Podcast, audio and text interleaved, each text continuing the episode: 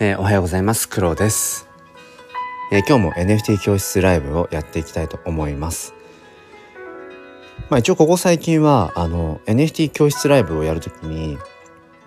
まあなんとなく今日は NFT の中でも、まあ、この辺りを中心に話していこうかなっていうところで、えーと、タイトルをつけてるんですね。あ、しゅうせいさんおはようございます。最近寒いですね。なんか朝の10分ジョギングとかもうんなんかお寒っと思って、えー、やってますが、えー、しゅうせいさんいきなり絡んじゃってあれですけどステップンどうですか？なんかね今今更今更ここに来てちょっとだけステップにねこう興味が湧いているっていうなんか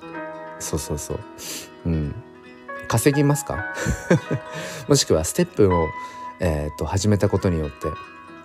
なんだろう何か変わりましたか？もしよかったらあのステップの感想とかレポートとかをマッチしておりますともう来た修正さん。全然稼げないです。笑いって来てますけど。そうなんですね。そうだからうん僕がステップン知ったのは今年のまあだから NFT を始めた NFT を始めた頃ですよね。だから今年の頭ぐらいですね。まあステップン Move to Earn まあ to Earn まるまる to Earn っていう何々をして稼ぐという、うん、 Play to Earn とかもあるし Sleep to Earn とかもあるのかな？うん。まあまああるある意味その生きてるだけで丸儲けみたいなねそういう本が少し前ありましたけど、うん、何かをすることで稼いでいくみたいなところで、えー、そう走って。しゅうせいさんあれ走るって言ってもなんか速度があるんですよね？確かねステップンってね。その持っているそのシューズ靴の NFT の種類によってどれくらいの速度で走るのが、え、ベストかっていうのが決まってるんですよね確かね。うん、だから何でしたっけ？その自分の普段の走りに何て言うのかな？合うような靴を選ぶのかもしくは自分が買ったその NFT の靴に合う走りをするのかみたいなそんなところですか？ちょっとごめんなさい。ステップをやったことがないのでかなり浅はかな知識ですけど。うん。まあそうふとね。まあ毎朝走ってるし、まあ、もしくは毎日結構歩いてるから1万1万5,000歩とかはね普通に歩いてるのでそうそう今更ながらねなんかふ普段の日常に溶け込むように、まあ、もしそれをねあの使えるんだったらでそれでまあ多少なりともちょっとこう、うん、金銭的ななんだろうな。こうインセンティブ報酬がもらえるんだったらみたいなことをね。そうそう。ちょっとふと思ったんですけど、うん、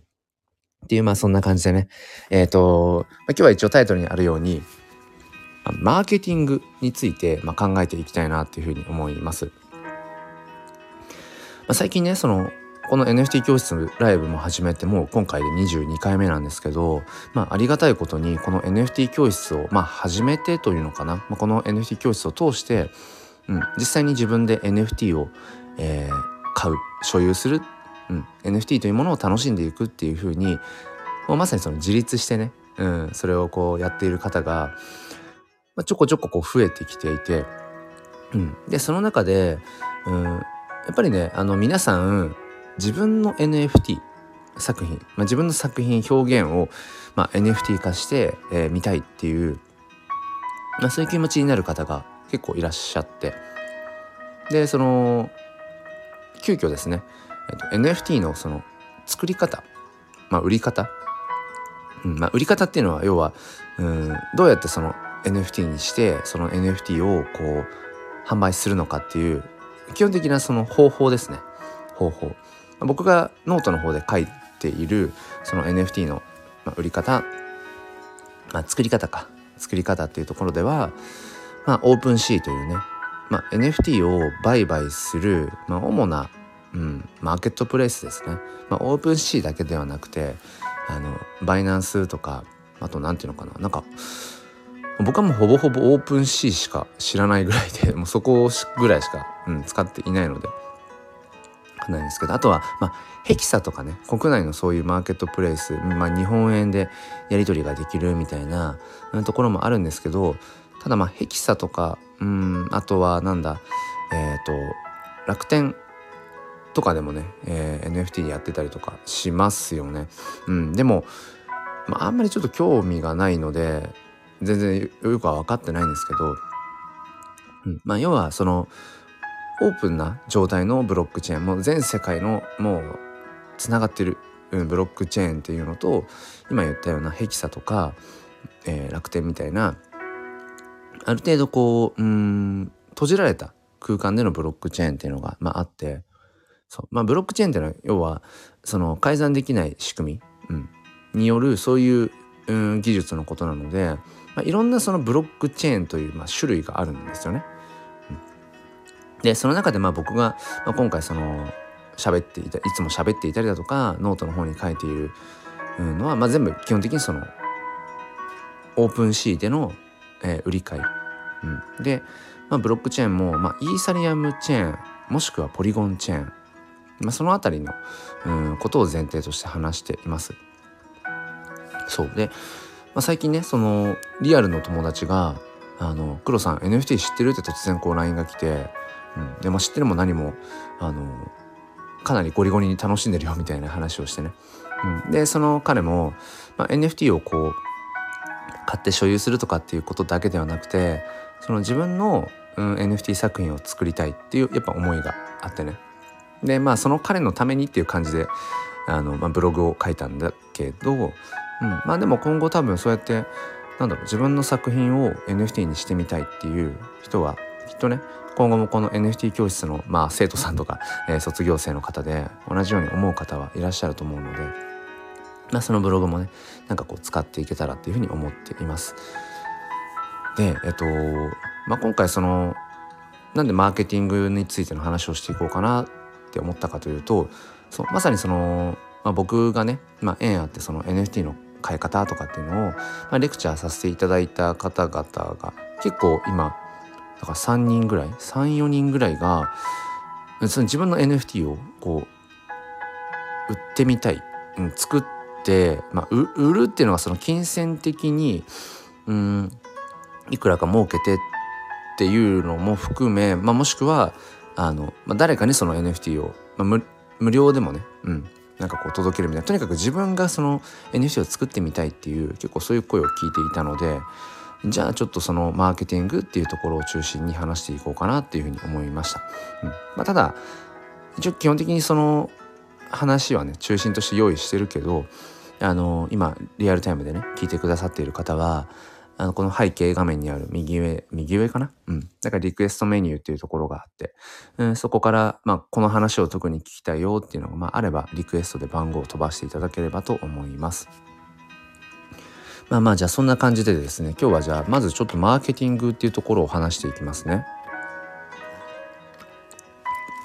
でマーケティングとはって、うんまあ、言うほど僕も別にあのマーケティング歴というかね、うん、それが長いわけではないので、うん、まああくまでも一個人の、うんまあ、考え方っていう感じで捉えていただければと思うんですけど、まあ、マーケティングって要は自分の商品作品まあ、サービスとかでもいいですけど、まあ、それをいかに、うん、その、まあ、お客さんとかそうですね自分のこう、まあ、ファンになってくれるであろう方にどうやって自分の作品商品を届けていくかっていうその届け方の話だと思うんですねマーケティングって。だからマーケティングによっては、うん、なんだろうなその本来売れるはずのない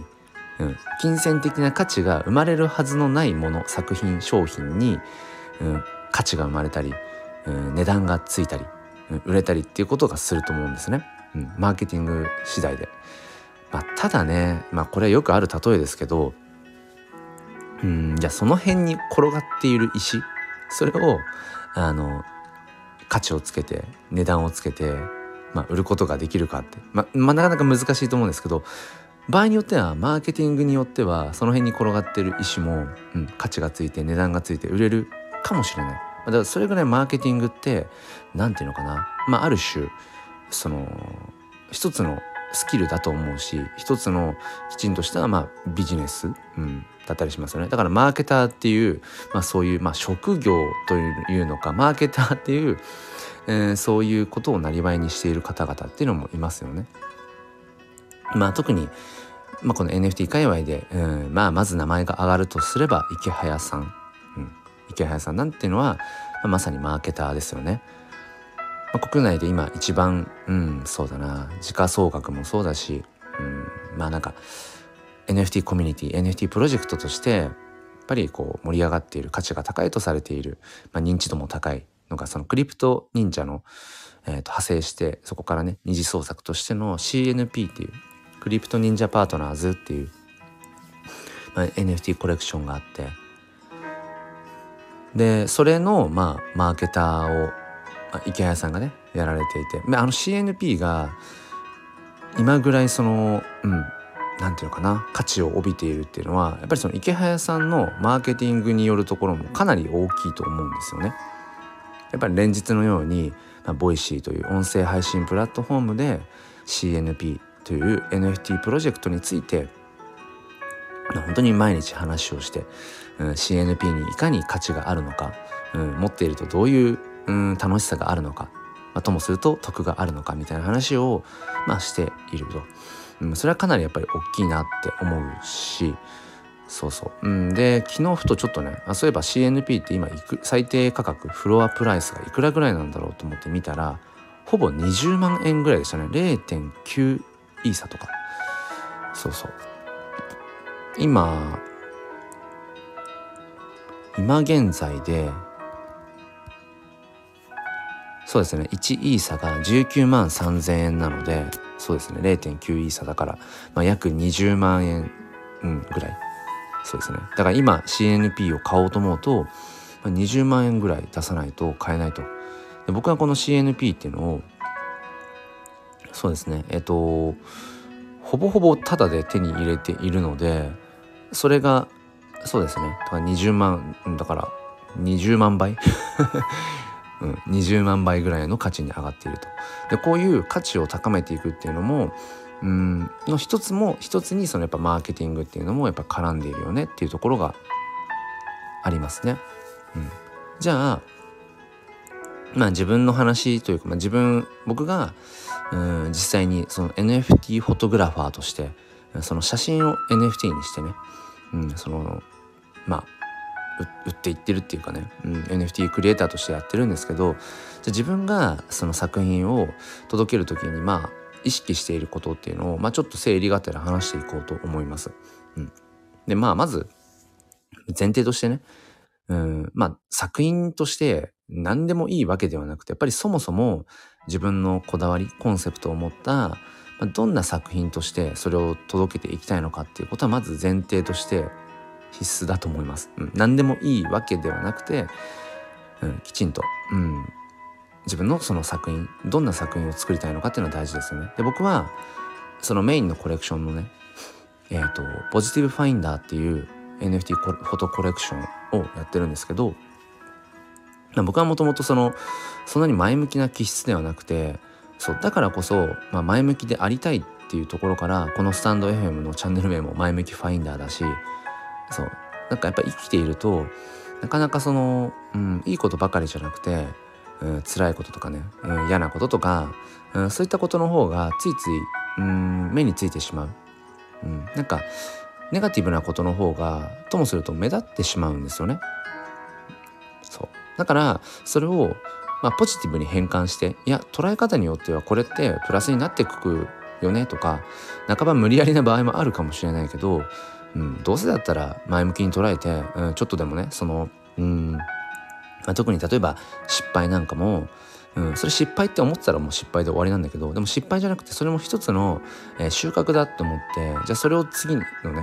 ものにつなげていこうってすれば失敗にはならないと僕は思っていて。よくね失敗は成功のもとっても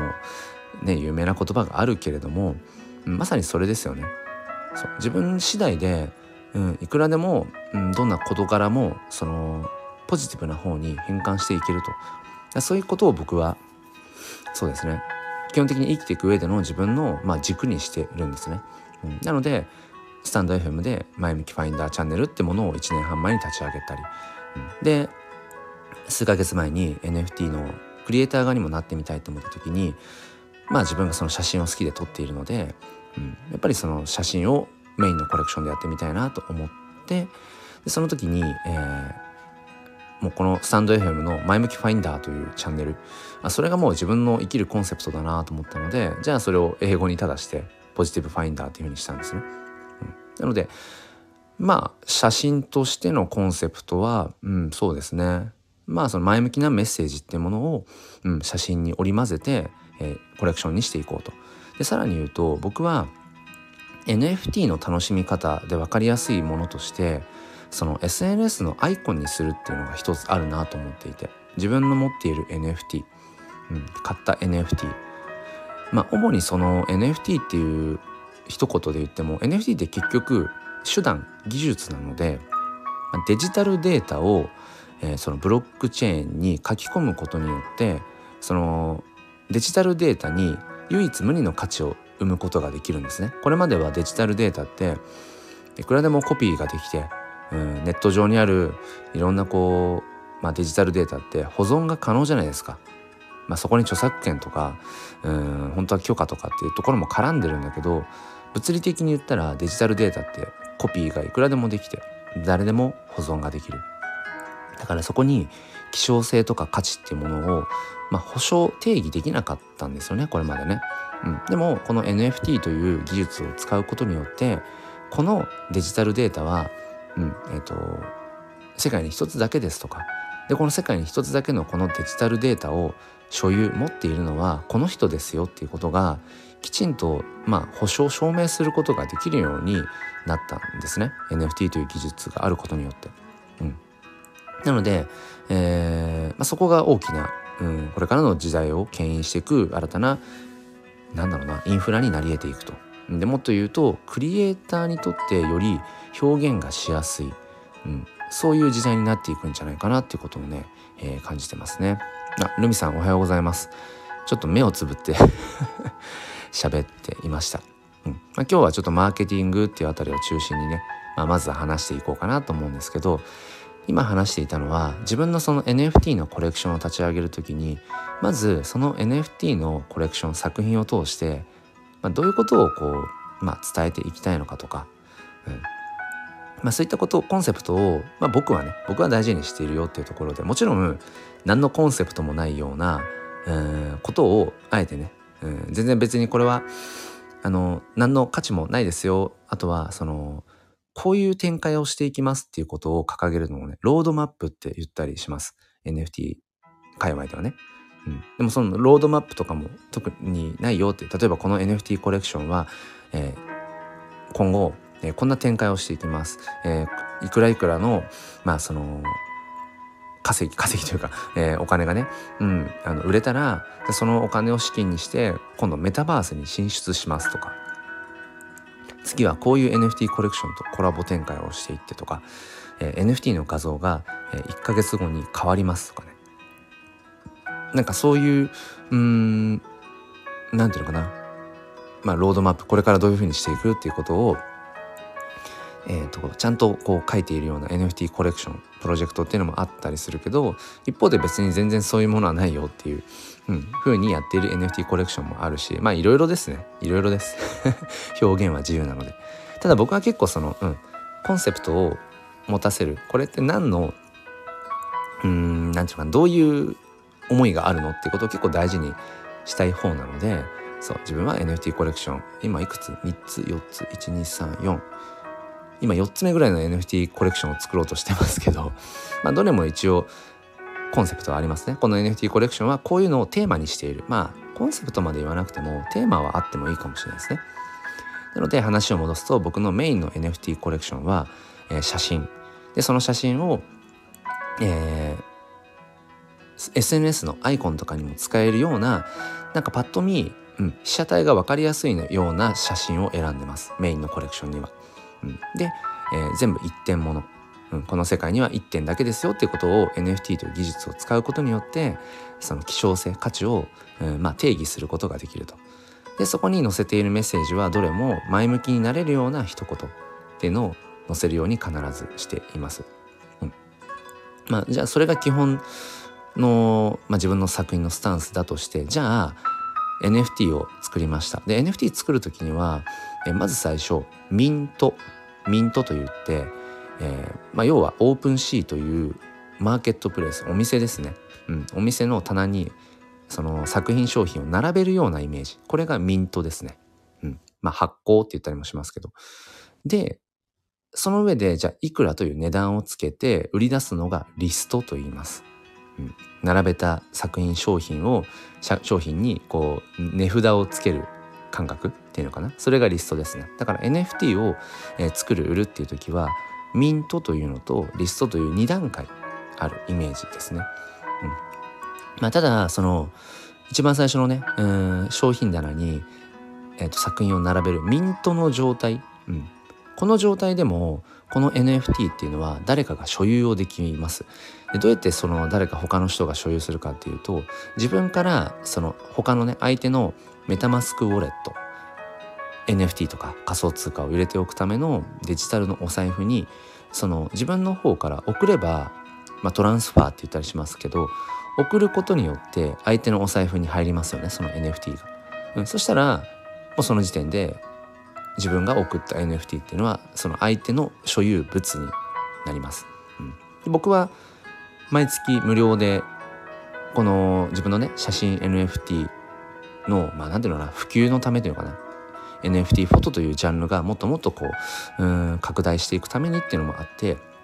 毎月無料でこのプレゼントをしているっていうそういう企画をやっています。そうそう、うん、でその時はまあ本当に無料で、うん、その欲しいと言ってくださった方のウォレットに、え、NFT をトランスファー送るという。でこれは値段をつけてリストしているわけではないのでミントしただけの状態の NFT を僕は、えーと、他の方のお財布に送ってます。厳密に言うと1円未満のちょっとしたお金はかかってるんですけどね本当はね。そう。本当は送る側の僕が1円未満の本当にすごいもっともっとちっちゃい単位のお金ですけど仮想通貨のマティックっていうのがね本当はかかってたりとかします。まあ、話をぐぐっと戻していきますね。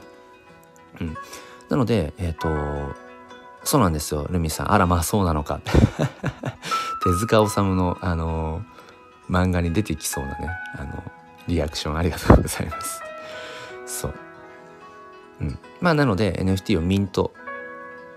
値段をまだつけていない状態ででもオープンシーというマーケットプレスお店の商品棚に並べるというのがミント。で値札、うん、をつけて値段をつけて売り出していくのがリストって言います。まあそういうのがある前提としてある、うん、上でえっ、ー、とじゃあ、まあ、マーケティングって部分なんですけどオープンシーで NFT を作りました。ミントしました、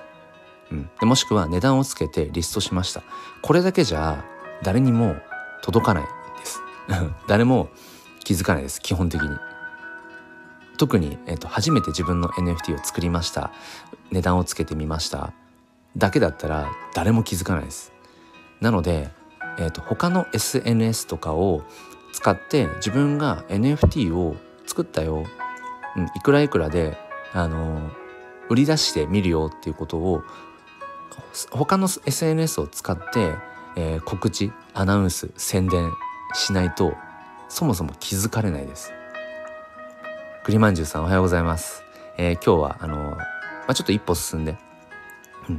NFT クリエイターとしてうん、自分の NFT をこう売っていく時に、まあ、ある種こうマーケティングですよね。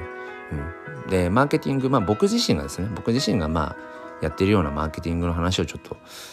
うんあのー、中心にねしようかなっていうふうに思っています。栗まんじゅうさんもねあのご自身の、まあ、NFT っていうものをこう作っていく、うん、っていうこともちょっとねあの考えられてるってことなので、まあ、もしよければちょっとこうあの先々の参考にされてください。あ嬉しいですね。ルミさんと、えー、シュウセイさんと栗まんじゅうさんがねこうご挨拶の連鎖になっていて皆さん同じくねあのー、NFT 教室の生徒さん同士なので、うん、僕はすごく嬉しいです。ということで話を戻すと NFT をオープンシーで作りました。うん。えー、ちょっとルミさんこう笑っちゃうな。栗まんじゅうは好きですってちょっとそのコメント笑っちゃったけど話戻しますね。えーと、NFT をオープンシーで作りました。うんミントしました。で値段をつけて、えー、リスト売り出しました。でそのことを、えー、SNS で伝えていくことが必要です、うん、で僕は基本的に SNS の主戦場にしてるのは Twitter なのでまあ基本的に NFT を、うん、こうクリエイトしている人たちっていうのが主に使ってるプラットフォームはやっぱ Twitter ですね。っていうのもその、まあ、Twitter のきっとねプラットフォームと相性がいいんだろうなって例えば、えーと、まだ日本で正式実装はされてないんだけど、えっ、ー、と Twitter のアイコンに NFT をこう設定することができるんですね。毎月サブそのサブスクの Twitter ブルーっていう、えー、機能を、まあ、登録してる人に限るんですけど Twitter のアイコンに NFT をこう紐付けると Twitter のアイコンが六角形になるんですね。そうそうするとあこの人 NFT 持ってるんだで NFT をアイコンにしてるんだなってことがパッとわかるっていうそういうギミックがあってそういう、まあえーと、NFT との互換性っていうのがまずまず Twitter にはあると。あとは Twitter スペースっていうその音声配信が、うん、なんていうのかなやっぱ NFT というものと音声っていうのがねすごく、ね、相性がいいなと思って。というのもさっき話した通りその自分の作品を NFT にして届けていく時にどういう思いでこの NFT を作ったのかとかこの NFT への思い作品への思いとかっていうのをやっぱりテキスト文字ベースよりも今僕が喋ってるような声こういう声で届けていった方が熱量って届きやすいですよね当然、うん、そういうのもあって、えー、Twitter っていうのはね、うん、やっぱり NFT との相性がいいとされてますね。インスタグラムも最近その NFT を紐付けるようにできるようになってきたんですけど僕自身がいまいちなんかそのコミュニケーションを取っていくってことを考えるとやっぱり Twitter が一番コミュニケーション取りやすいかなって、うん、だからそうですね。NFT をこう作ったよ売り出すよっていうことを宣伝するのは、まあ、まず Twitter がおすすめかな。あとはまあこのスタンド FM で、えー、とそのことを話すっていうのもうんありなのかなってことは思いますなので僕は Twitter とスタンド FM を、えー、使って自分の NFT まあ、新しく作りましたとか、えー、売り出しましたみたいな、うん、告知をする時はその Twitter とスタンド FM を、えー、使ってますね。そうでじゃあうんとツイッターで自分がどういうふうにそのうんやっているかというとまあそうだな。どうやって整理をして話していこうかな。その売り方なんですけど固定価格値段をつけてリストする。固定価格で売り出す場合とえっ、とオークション制といって ごめんなさい。オークション制といっていくらいくらからスタートします、うん、で、えー、いついつまでの期限の中で最高額の方にお譲りしますっていうオークション制みたいなこともできるんですね。でさらに言うと,、えー、と逆で一番高い値段を設定してそこから時間とともに値段が下がっていくのでいいところで、えー、とオファーしてね。っていう方法もあるんですけどあんまりねその形は好まれないかな。難しいっていうか、うん、分かりづらいっていうか、うん、だから固定価格で販売するパターンとうん。オークション形式でうん、あの安い価格から設定をして、うん、時間で区切って最高額の方に、うん、お譲りする、うん、っていう方法があって、まあ、ただね後者のオークション形式はちょっとやっぱねレベルが高いので僕も、まあ、何度かやって、まあ、それでこう、うん、買ってもらうってことは、まあ、実際にしてるんですけどちょっとやっぱり難しい目ではありますね。うん、買う側としてもちょっとやっぱりある程度知識が必要なのでオークションに参加するっていうのがだからまあ一番分かりやすいのはこの価格ですっていうふうに値段を決めて販売するっていうことがそうですねうん。まあおすすめかな。えー、ココさんおはようございます。あお弁当作りながらお聞きしますということで。ありがとうございます。そう今日はね、えーと、自分の NFT を、うん、作った NFT をどうやってこう売っていくかみたいなマーケティングのあたりの話を、えー、しています。で話を戻すとそう自分の NFT にいくらいくらっていう値段をつけてまあ販売していく。でもこのね値段をつけるっていうのも結構難しいんですよね。全然そのうんその作品に対して見合っていないような価格をつけてしまえば当然その時点でやっぱり売れないわけでなんだろうなそうだな。じゃあ例えばうんその辺に転がってる石を10万円で売りますって言ってもまあ売れないわけで石石という例えがあんまり良くなかったけど。まあそんなそうだから需要と供給のバランスっていうわけじゃないけどなんだろうな。ある程度やっぱり、えーまあ、これぐらいの価格だよねっていうその相場を知っておく必要もあるのでだから自分が NFT クリエイターとしてやっていく。まあそれをこうなんだろうな。もう本当に生活の、うん、稼ぎにしていくのかまあ多少副業ぐらいにしていくのかまあお小遣い程度にするのかまあ本当はあのはたまた楽しむだけっていう、まあ、どれぐらいのね熱量というか位置づけかにもよってくるんですけどそうこのね値段設定はやっぱり大事だから自分自身がやっぱりやっぱりある程度コレクターとして NFT を買ってみるっていうのはやっぱ大事ですね。うん、じゃないとその NFT のねその市場でどれぐらいの値段でやっぱりこう売買されているかっていうことを知らずに、うん、突然値段をつけたところでやっぱりそれは売れないですね。うん、だから、ま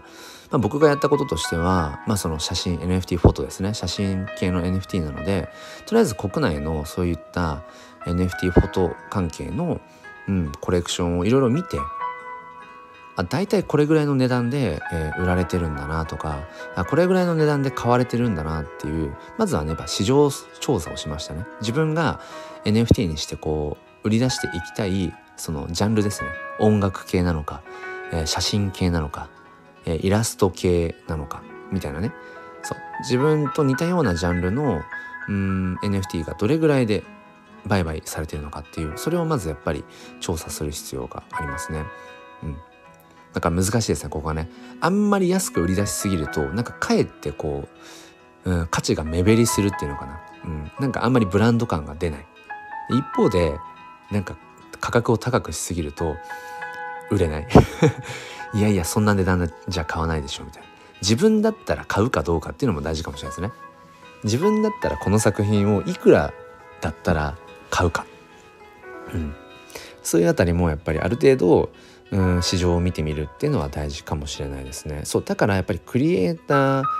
としてやっていくにはコレクター側プレイヤー側の視点もやっぱ常に持っておくというかそもそも NFT を楽しんでおく、うん、必要があるなってことは思いますね。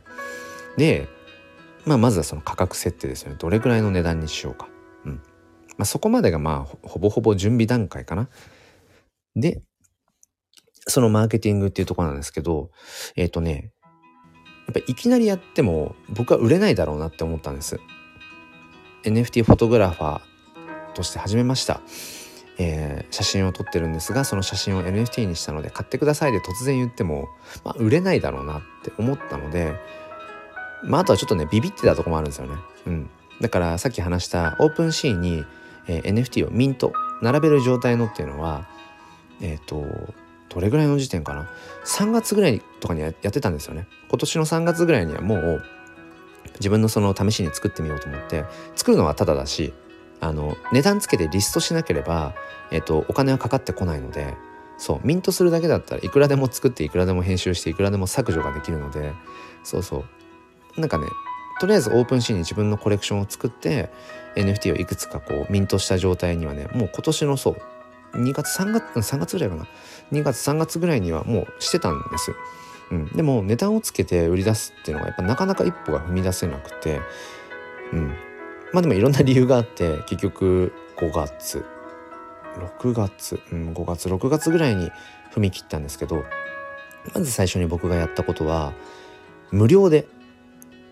無料でやっぱりねその欲しい方いますか？みたいな感じでまず最初やりました。だってそもそも自分のその NFT 作品に興味を持ってくださる方が何人いるか分かんないから何人いるか分かんない状態で突然「はいいくらいくらで売ってますよ」って言っても誰も買わないと思うんですよ。よっぽどそもそも自分にファンがいるとかね、うん、そういった自分の声がすぐに届くようなコミュニティを持っているとかだったら別かもしれないですよ。うん、でもまあ大体の人がそうじゃないからまず最初僕は無料でえっ、ー、とねやりました。うんとまあ、ちょっと画像共有共有できないのでイメージでっていう感じなんですけど、えっとね、一番最初にやったのがえっ、ー、と鷹かな？鷹。わしの写真かなんかでえっ、ー、とあ違うな。その前だ。えっ、ー、と桜桜と一緒に写っている、えーと、ウグイスだ。の写真をえっ、とまあ、えっ、と1名限定、うん、それはもう1点だけ1点だけの NFT ででしかもそのイーサリアムチェーンっていうまあ一応メインの、うん、NFT を作る上でのメインのブロックチェーンですね、うん、だからさっき話した僕が毎月無料で配っている写真のやつはポリゴンチェーンっていう、うん、ブロックチェーンで作っているのでほぼほぼその誰かに誰かのお財布に無料だとしても送る時にほぼほぼお金かからないんだけどイーサリアムチェーンの NFT の場合は誰かのお財布に送る時にえっ、ー、とまあまあ普通にガス代がかかっちゃうんですね。そう。まあいやちょっと話が小難しくなっちゃうから話戻すとそう。一番最初僕は、えー、無料でその写真 NFT これ、えー、欲しい方いますか、うん、で欲しい方に、えーと、1名にね抽選で1名の方に、えーと、プレゼントしますっていうことをツイッターでやりました。うん。よくあるそのツイッターのね NFT 関係のやつでギブアウェイ企画って言って、えーまあ、ある程度のその条件を、えー、満たした人の中から抽選で、えー、何名様に NFT をプレゼントしますみたいな企画があってで僕もそれをやってみました。うん、この写真 NFT を、え、欲しい方いたら、えー、僕のことをフォローしてこのツイートをいいねしてこのツイートをリツイートしてねって、まあ、大体ギブアウェイ企画ってそういう感じですね。フォローといいねとリツイート、まあ、やっぱり拡散してほしいし。そう。でそれで、えーと、僕はうん行ったところその時どれぐらいだったかな10人ぐらいの方が反応してくださってあなるほど無料でうん自分のこの写真 NFT を、えー、宣伝した時にまずまあまず10人ぐらいの方は求めてくれるんだっていうことがまず分かってまず一旦そこでうんうんうんじゃあえっ、ー、とやっていってみようっていう感じになりましたね。そうまずそうなんだろう無料でも別にいらないものっていらないじゃないですか。うん、無料無料だからこれあげるよって言われたものが別に自分の欲しいものじゃなかったらいやいや邪魔だし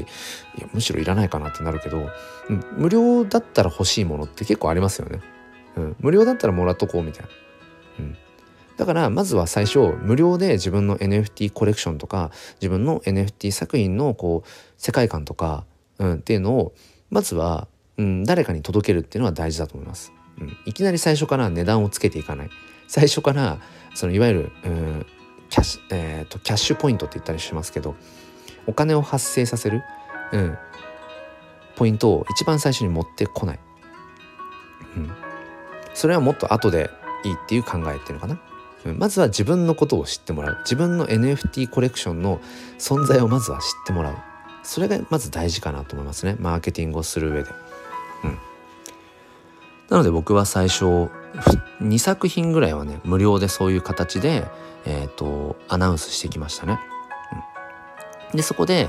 あきちんと需要があるんだなとかこれぐらいの人が反応今自分の要は声の届く範囲っていうのはこれぐらいの人数なんだなってことをまずはね、えーと、実験しましたね。だから最初に無料で、えーと欲しい人って言って誰も何にも反応しなかったらまず一旦考え直さなきゃいけないかもしれないですね。そもそも自分の NFT コレクションのあり方あとは自分が届けようとしているうん告知している場所がもしかしたら悪いかもしれない。うん、他の SNS のプラットフォームの方がいいのかもしれない。だからまず最初はやっぱり無料を僕はおすすめするかな。うん、僕は新しいその NFT コレクションを立ち上げる時なんかもまあ、こういうのは使ったりしますね、うん、新しい NFT コレクションを立ち上げようと思うんですけど、まあ、こんな感じの、えー、今度はパターンでいこうと思ってます。欲しい方いますか？みたいな。だから今僕がこの土日でまた新しく NFT コレクションを立ち上げようと思ってるんですけどそれは、えーと、写真と音楽を掛け合わせたものですね、うん、でこれも結局需要がどれぐらいあるのかわからないから、えー、1週間ぐらいこの1週間ぐらいかけて Twitter の方でその音源をね、えーと写真と音楽を掛け合わせたその何て言うのかな動画をツイートして、まあ、これを NFT にしようと思ってるんですけど欲しい方いますか？っていうふうにこの1週間、ずっと告知を毎日毎日 毎日毎日、スタンド FM と Twitter で毎日告知をこの1週間続けて続けました、うん、そしたらねえっ、ー、と今12人12人ぐらいの方がこのえっ、と、写真と音楽を掛け合わせた、うん、NFT 欲しいですって言ってくださったので、まあ、その方々には、まあ、もう無料で、うん、あの、送ろうと思っています。で、まあ、無料で作る用のそのポリゴンチェーンですね。無料でとにかく作って無料で配るときは僕はもうポリゴンチェーン使います。で、値段をつけて、本当に本腰を入れて、えー、メインのコレクションはイーサリアムチェーンを僕は、えーと、使うんですけど今回新しくやるその音楽と写真を掛け合わせた、え、NFT コレクションはまず最初試作品としてポリゴンチェーンで作って、うん、である程度そのもう何ていうのかな、うん、認知度を高めるために配ろうかなっていうふうに思ってます。でもそれもね突然ポッと、えー、この NFT 配りますって突然言っても何枚ぐらいそれを作っておけばいいかとか全然わかんないからまずはやっぱり市場調査っていうので、うん、ワンクッション入れるっていうことはやっぱり大事かなと思いますね。うん、で例えば今回じゃあ新しくそういった音楽と写真を掛け合わせた NFT コレクションを、えー、立ち上げるんだけど興味ある人いますか？で、まあ、Twitter とスタンド FM で投げた時にうんうんある程度これぐらいのリアクションがあるのかと。でさらに NFT として欲しいと言ってくれる人が、まあ、無料だけど欲しいと言ってくれる人が、まあ、12人ぐらい今回例えばいた。うん、ってことは今後このコレクションを、まあ、メインのイーサリアムチェーンで、えー、きちんと値段をつけて、うん、ともすると例えば一点物とかで販売していった時にこの最初に無料で欲しいと言ってくださった方々の中に、えー、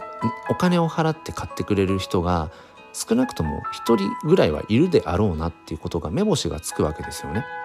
うん、でこれがすごく大事だなと思ってそう。でこの無料で NFT を配りますっていうのっていうのはある種え、ー、とリストマーケティング。リストマーケティングっていう考え方に、えー、つながってくるのかなと思っていて。で毎月僕がその写真をね、うん、無料でプレゼントしているっていう今5ヶ月目ぐらいなんですけどこれを毎月続けているのは自分のその写真 NFT の存在をまずは知ってもらうっていうのと、まあ、無料だとしても欲しいよって言ってくれる人がどれぐらいいるのかでそれが誰なのかっていうことを自分の中でリスト化していくためですね。うん、で毎月その無料で写真 NFT をプレゼントしているっていう企画をやる中で、まあ、毎月だいたい平均すると20人から30人ぐらいの方がリアクションをくれてまあ、毎月に30人ぐらいの人に僕は無料でプレゼントをしてるんですけどでその方々が僕の中の要はリストマーケティングの、えー、顧客予備軍のリストに入るんですよ。そうするとどうなるかっていうとその無料で僕の写真 NFT を欲しいですって言ってくださったプレゼントした方僕の写真 NFT をお財布ウォレットに入れてくださっている方っていうのは僕のメインコレクション値段をつけて売っている一点物のコレクションとか今後新たに、えーと、販売する、うん、リストする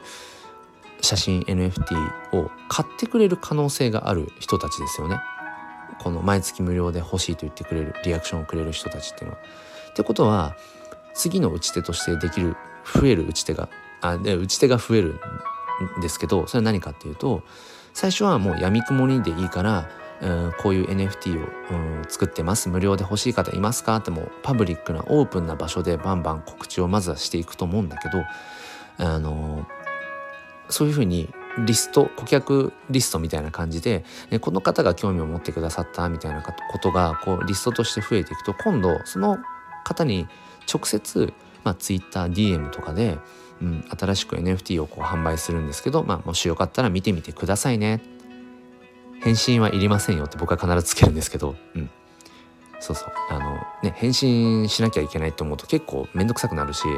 うん、嫌だなと思う人もいるし、僕もやっぱそれそれは思うので。だから、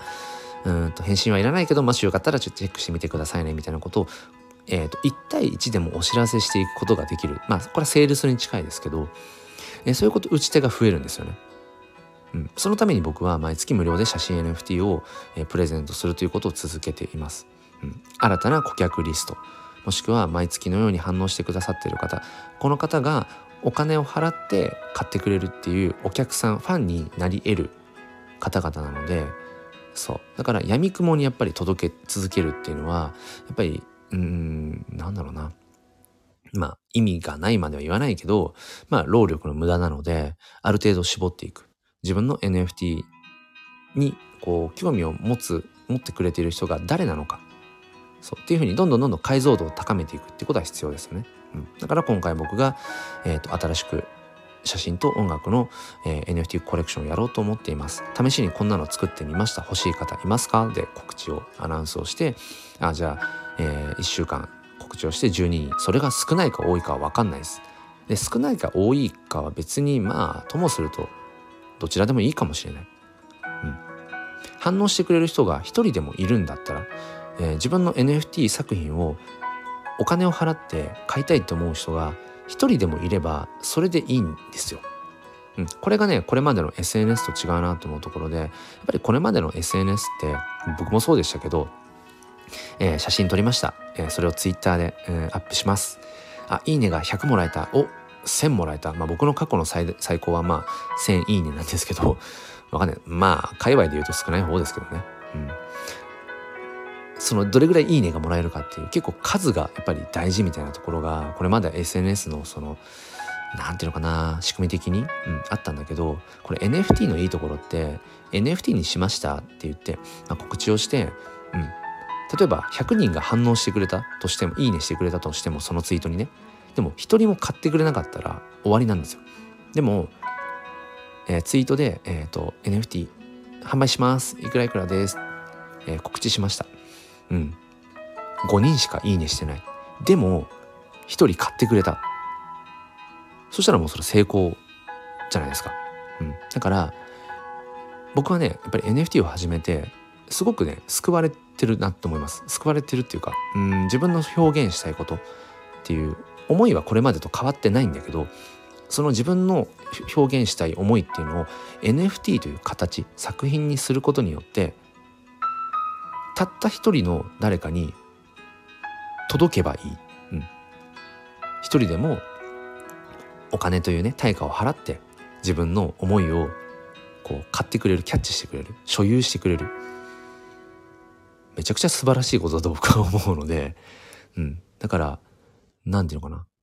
今回ねその新しく音楽と写真の掛け合わせた NFT コレクションやりますっていう告知をツイートツイッターで毎日毎日してでこれ毎日って大事です一回 Twitter とかスタンド FM とか、まあ、はたまた他のプラットフォームで一回告知しただけじゃ届かないです。うん。それで届くわけがない。それで届くと思ってたら、それはね、ちょっとやっぱり、うん、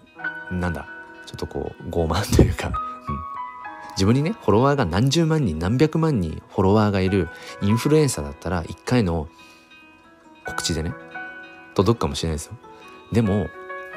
まあそうじゃない人が大半なわけで僕もそうですけど、だからもう毎日宣伝する。毎日宣伝する。いや毎日宣伝したらねうざいかなどうかなって思うと思うんですけど大丈夫です。そんなにみんな見てないから自分のこと。ごめんなさいね。これちょっと言葉がちょっと熱くなってきちゃったな。ちょっとエンジンがエンジンかかってきてしまいましたけど。そんなにみんな見てないんですよ。だって僕毎1週間毎日毎日毎日 毎日ツイッター、まあ、スタンド FM で毎日は言ってないかもしれないけど、この1週間この新たに音楽と写真を掛け合わせた NFT コレクションやりますって、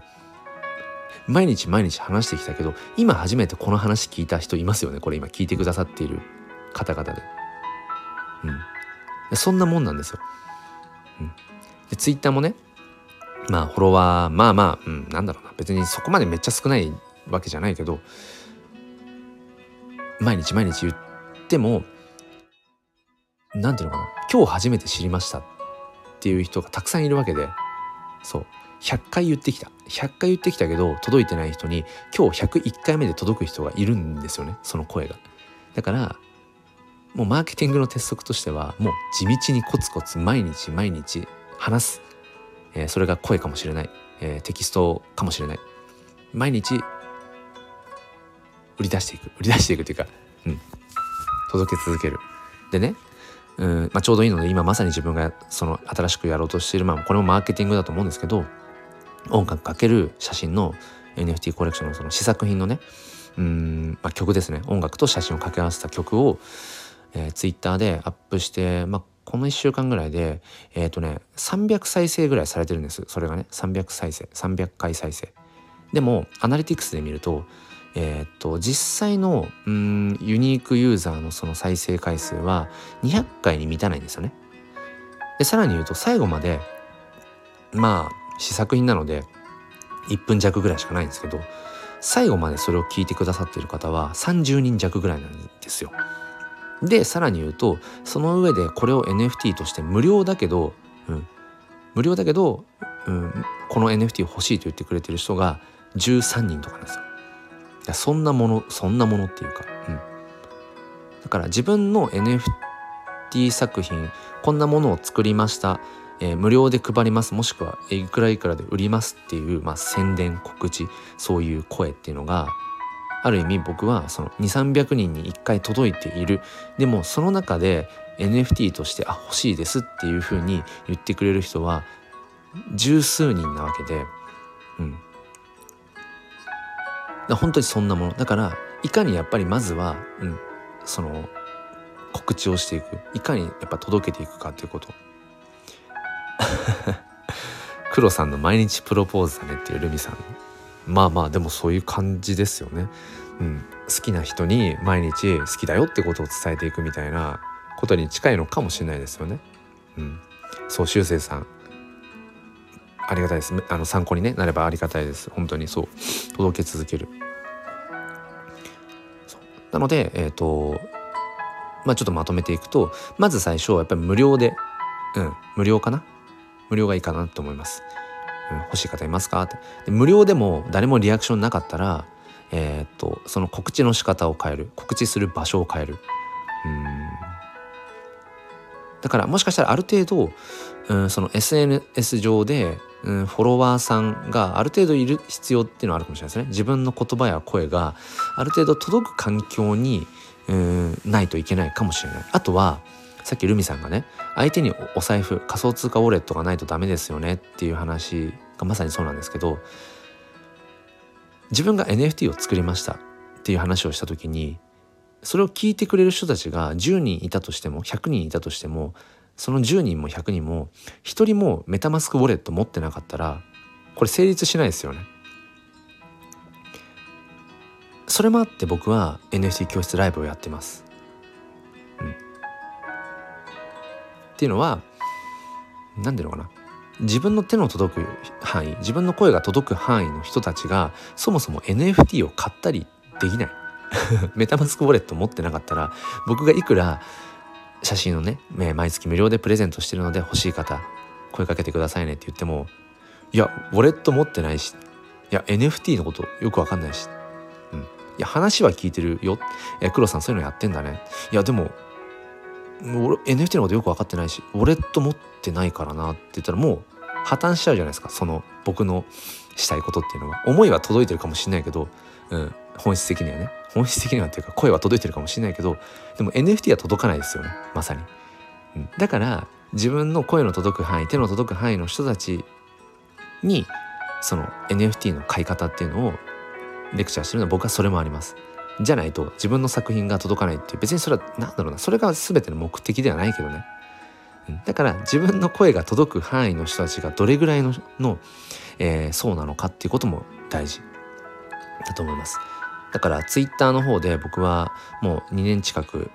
メインのツイッターのねアカウントがあるんですけどもともと写真アカウントとしてずっとやってきていてで半年前ぐらいに NFT を絡めたアカウントにこう変わっていったので最初のうちはそもそも僕の発信声に耳を傾けてくれる人たちはある程度いると。でもその人たちが NFT のこと何にも知りません。仮想通貨ウォレット持ってませんの状態で僕が Twitter でずっと告知をし続けてもずっと空振りするんですよね。だから NFT 関係の、えー、アカウントを自分からフォローしに行くとか NFT 関係の、うん、つながりをやっぱりたくさん作っていくっていう、うん、だからそういうちゃんと,、えーと、自分の作品が届きうる環境をやっぱり作っていくっていうのも合わせて必要だと思いますね。そんな感じかな？うん。だからまあちょっとまとめていくと何回まとめてるんだって話ですけどまず最初やっぱりまあ無料で自分の NFT もしくはコレクションをこう、うん、届ける無料で、えー、プレゼントするっていうのがまず一つありかなって思いますね。でそれを、えー、毎日のようにやっぱ告知をしていく。ただその告知をする場所環境を考えた時に自分の声自分の言葉が届く範囲の人たちにそもそも NFT をその所有できる人たちってどれぐらいいるんだっけ？っていう確認。うん、でじゃあ無料で欲しいよって言ってくれた人がいました。って言った時にその人たちは自分のファンになり得る、うん、今後の、うん、お金を支払って、NF、その所有したいよって思ってくれる、えーと、顧客リストになり得る。人たちなので、うん、今後自分が新しくこう NFT を、えー、販売しますとか作りましたっていう時に全体のオープンな場所での告知だけじゃなくてその顧客リストに入っている人たちにも個別に声をかけていくことができる。まあでもあんまりこうセールスな感じでいくと嫌がられちゃうからその辺はねやっぱりバランス感覚が大事だと思うんですけどうんっていうことが大事。で、えー、価格がやっぱりその市場調査っていうのは合わせてやっぱり必要だよねっていう。うん、だってねえっ、ー、と同じようなジャンルの NFT を、えー、作っている A さんが例えば1,000円で売っている同じクオリティぐらいの例えばね、うん、でも自分は1万円で売っている。ってなったら同じようなクオリティでその買い手から見た時に並べた時にね、まあ、同じぐらいのクオリティだなって思ったらやっぱり安い方をまずはやっぱ買われやすいと思うんですよね。もちろん値段とかクオリティだけじゃなくてこれ最後にちょっと伝えておきたいのはやっぱり結局その人の人となりっていうのもすごくやっぱ NFT の相性ってあるのであこの人が作っている NFT だったら欲しいなって結構あるんですよ。特に個人の NFT クリエイターさんってあこの人の人間性いいな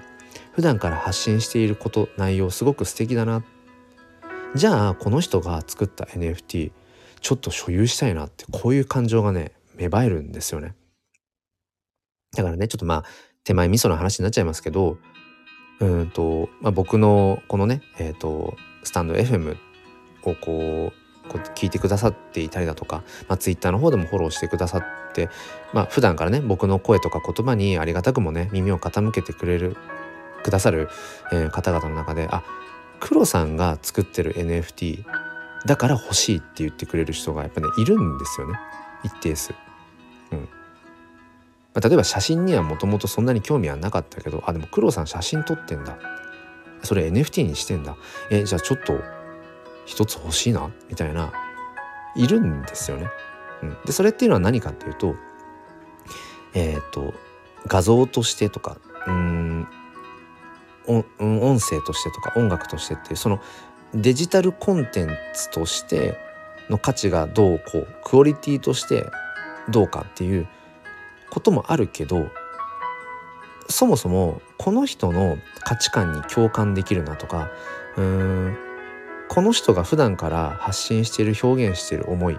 それすごく好きだな。だからその人の作品を NFT として所有したいなっていう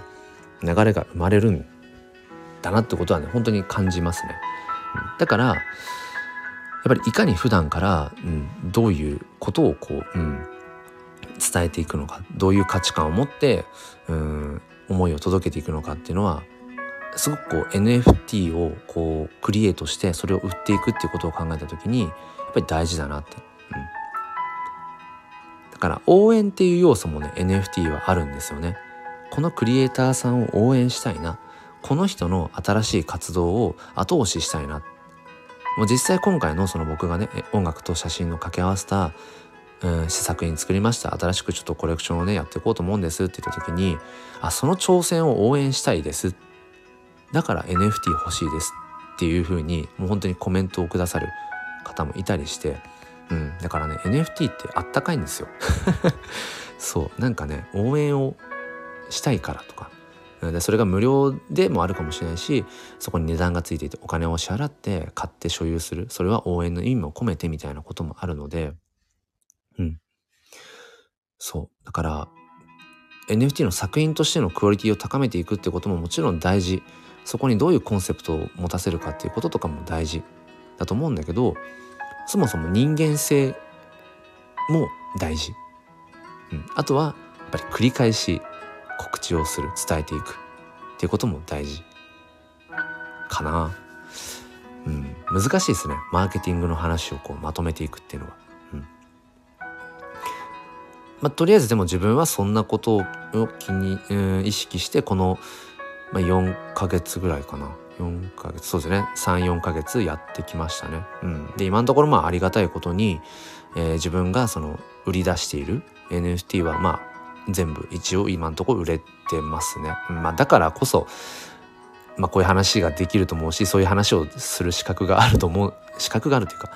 うんね、こんな話をしてるのに僕が NFT をいや実は一個も売れてなくてって言ったら全く何の説得力もないしこんなね NFT のマーケティングとはなんて話をするなんてもうあまりにも詐欺じゃないですか。うんまあ、だから一応そうそう今のところ自分が売り出している、うん、NFT が全部売れているからこそ、まあ、この話をしてもいいよねっていう うん、感じではあるんですけど。そうそう、うん、だからそんな形で一応僕は今のところやってきていますね。うん。いやルミさん全然うん。そうですね。まあだからやっぱり普段からねスタンド FM の収録配信でも言ってるんですけど僕はやっぱり評論家じゃなくて実践家でありたいなと思うしだからこうらしいよっていう話はなるべくしたくない。ですね。うん、だからまずやっぱり自分でやってみる。手を動かしてみる。口を動かしてみる。足を動かしてみてでやってみたらこうだったっていうやっぱり話をできる、うん、人間でありたいし大人でありたいしそういう背中を見せ続けられる子供にね、うん、我が子にもそうだし、えー、まあ、仕事で関わるそういうたくさんの子供たちもそうだけど、うん、実践家であるいつも何かトライしてるでこういうふうにやってみたよしたらこんなふうな失敗があったよだから次こういうふうにやってみたよっていうなんかそれをね、あの、言葉でも声でも背中でもなんかね、語っていけるようでありたいななんてことはね、思いますね。うん。まあまあ、そんな感じでやっております。話したかったこと、話せたかな？無料でまずは配るよ。で、ある程度の人数が反応を確かめて、値段をつけて売り出してみるよ。あそこはあんま言ってなかったな。じゃあ値段をつけてじゃあ売り出しますって時に例えばツイッターで、えー、こういう作品をって画像をつけてね、えー、こういう作品を、うん、例えば0.01イーサでとか0.005イーサで、えー、売りますよ、うん、とかっていう告知をしそうだね。して、うん、それを毎日毎日繰り返し繰り返し、うん、うん、届け続けるっていうことかな。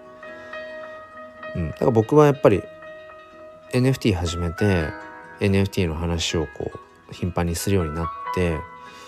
うん。まあ、そういうちょっとこう宣伝めいたものとかっていうのもまあやっぱりところどころ挟んでってなったらやっぱりね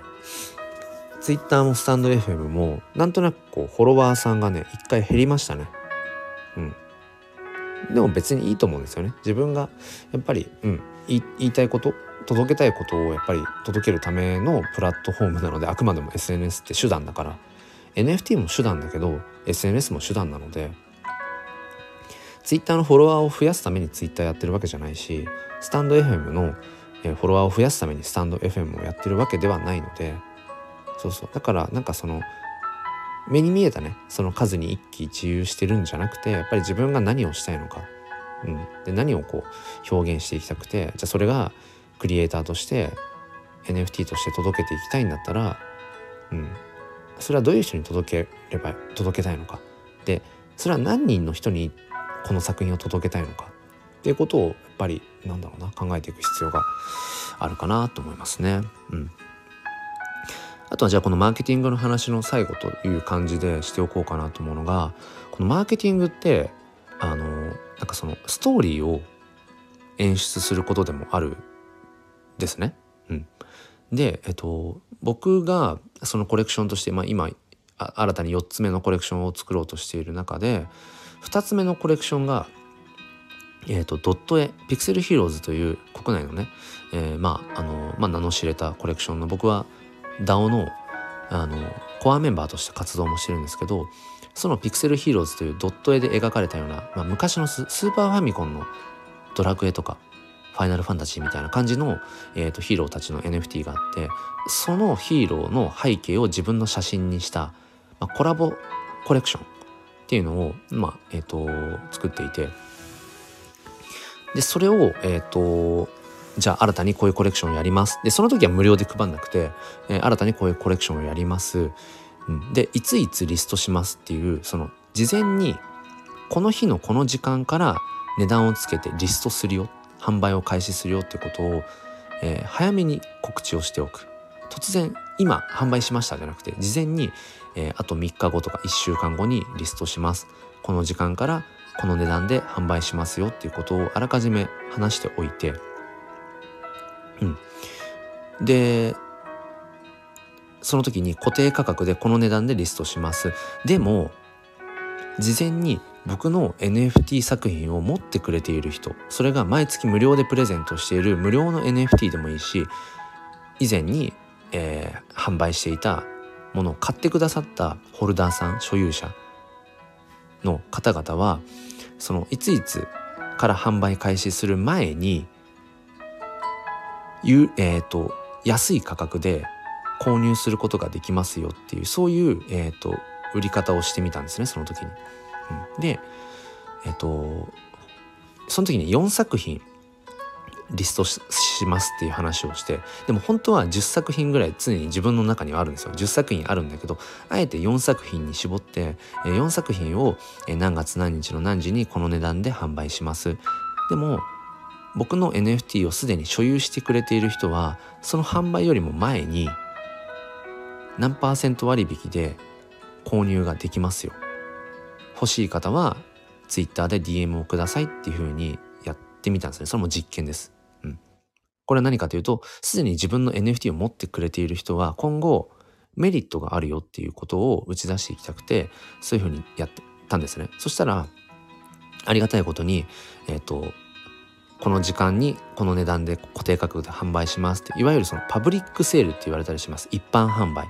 一般販売のもう、えー、と前に4作品とも、えーと、売れました。完売しました。だからもともと自分が固定価格で、えーと、例えばじゃあ1万円で売ろうとしていた1万円じゃないけど1万円で売ろうとしていたものの値段よりも売り上げとしては下がってしまうけどでもすでにその自分の作品コレクションを気に入ってくれているような、え、方々があじゃあこの値段で買いたいですっていうふうに実際に自分が固定価格で販売しようとパブリックセールで販売しようと思っていた価格値段よりも下がっちゃう売り上げは下がっちゃうけど一般販売の前にその4作品全部完売したっていうこのストーリーがめちゃくちゃやっぱり演出になるんですよね。うん、一般販売の前に完売しましたってやっぱりちょっとこう何ていうのかなえ、ー、とステータスになるじゃないですか。この日に何時にいくらで販売します。でも、えー、事前優待としてね事前優待価格でえー、自分の NFT を持ってくださっている方それが無料であれ有料のものであれすで、えー、に自分のコレクションのどれか一つでも持ってくださっている方は事前にちょっとこう割引された値段で、えー、買うことができますよ言った時に一般販売の前に全部完売しました。って言ったらなんかめちゃくちゃ熱いじゃないですか。うん、でそれを周りでこうね見ている人たちもえ一般販売の前に売れてしまったの？えなんか欲しかったな。でもしかしたらそこまで欲しくなかったかもしれないけどえ何？一般販売の前に完売してしまったコレクションってなんか価値がありそうじゃん。えなんか自分も欲しかったかもみたいな風な気持ちに心理になる人もいるんですよ。もうこの辺はちょっとやらしい話ですよ。やらしいですよ。でもマーケティングって結局戦略なのでで心理戦とかっていうのもあるからマーケティングってね心理学も絡んでるからいかにそのこの作品の価値を演出していくかもちろんね全然何の価値もないものを無理くりっていうのはちょっとまあ,、うんまあ、詐欺に近いからねダメかもしれないけど自分がやっぱりちゃんと、うん、丹精込めて作った作品っていうのは前提でねその上でその作品をより価値のあるものとして届けていくって時にやっぱマーケティングっていうのはやっぱり、うん、心理、えー、心理学。あとは戦略ですよね。で僕はだからそうやって、えーと、4作品だけにあえて絞ってこれが例えば10作品とかだったらちょっともしかしたら一般販売前に完売させるのは難しかったかもしれない。この辺はやっぱり市場調査ですよね。あえて供給量を絞って4作品出します、えー、事前にうん優待で購入できますがいかがですか？ホルダーの皆さんってこうでそれも1対1で顧客リストの人たちに全員に言いました。新しくこういうのをリストします。であなたはあなたはと言ってないけど、えー、誰々さんは僕の作品を持っているくださっているので、うん、割引価格で、うんまあ、購入できるのでもし興味があったらね、えー、声かけてくださいね。返信はいりませんよ。っていう、そういう、うん、連絡も1対1でしていきました。うん、そしたら一般販売の前に、えー、完売をした。そうすると、えー、一般販売前に完売しましたっていうふうな、えーまあ、告知ができると、うん、そしたらねえっ、とあ自分も一般販売のタイミングで買おうと思っていた。でも黒さんの作品今までの作品何も持っていないしっていうふうに反応してくださった方がやっぱいてでその方はどうなるかっていうと今後毎月無料で配る写真 NFT をもらっておこうかなもしかしたらフォルダー限定でまた何かそういう、えメリットがあるかもしれないっていうふうに思ってくれる人がいるかもしれない。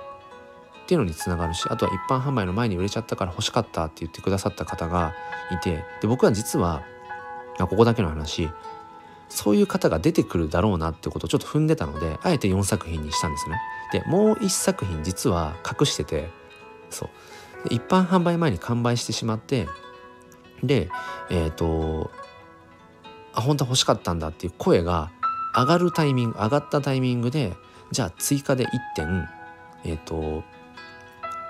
リストしますっていうふうに出そうと思っててそれはもう隠していたというかいやらしいですね。そう。じゃあえっと新たに一作品そのやっぱ完売してしまって一般販売前に完売してしまって欲しいっていう方のね声もいくらかあるのでじゃあちょっとその時はオファーオファー制にしてみました。初めてオークション系で、えーと、この値段からスタートしてこの時間まででえーと、最高額の方にお譲りしますっていうふうにしたら、えー、何人かの方がオークションに参加してくださってでそのオークションの時は実際のえっと、一般販売の値段よりもちょっとプラスになって売れたんですよね。だそういう売り方もある。でそのオークションで、えー、最高額で勝ち取ったのは、えー、っとこのね NFT 教室ライブ今ちょっと聞いてくださってるか分かんないですけど、えー、修正さんですね そのオークションで最高額で、えー、っと買ってくださったのは、うん、この NFT 教室の生徒さんでもある修正さんでした、うん、いろんなことがやっぱり絡んでいくので、うん、そうそう。まあだからその時もまさに演出ですね、うん、この NFT コレクションっていうのがすごく盛り上がっている、えー、価値があるように見せていく。別に嘘をついてるわけじゃないんだけどうんちょっとこうよりだから何でもそうじゃないですか。えっ、ー、と舞台とかね、うん、もそうだし、まあ、映画とかもそうかもしれない、うん、何かステージングとかもそうかもしれないけど演出によってよりそのプラスに何、ん、て言うのかな、えーと、見えるものっていうのは多分あると思うので。でそれは別に嘘をついてるとかじゃなくて演出なのでマーケティングっていうのはそういったなんかその価値がより、うん、高まるような感じ。でそこに参加している人たち関わる人たちがある意味楽しいと思うしね。なんか盛り上がると思うし、うん、だそういうのも、うん、なんかマーケティングとして一つかなって。ただあんまりそのねうんなんか戦略的なものうん過ぎることをばっかりやってるっていうのもちょっと、うん、逆にどうかなとも思うのでまあ時々そういうちょっと、うん、やらしいちょっと戦略的なことも含めながら、うん、やっていくっていうのも面白いのかなっていうふうに、えー、思いますね。うん、あスタッカードさんおはようございます。えっ、ー、と今ここまで聞いてくださっていた方はちょっと僕の下心とかも出ちゃうかもしれませんが、うんと、今日はねあの、ま、マーケティングっていうところで自分の NFT 作品、まあ、まあこの際 NFT を取っ払ってもいいかもしれないですけど自分の作った作品商品をどう届けていくかみたいな話をずっと、えっと、してきました。うん。スタッカートさんはその後どうですか？どうですかっていうか、うん、NFT ねなんかスタッカートさん NFT 興味があったんだっけどうだったっけ？音楽はね音楽は好きでメタバースとかもねあの行ったこともあったりするし。そうなんですよね。ちょっとごめんなさい。水分補給をします。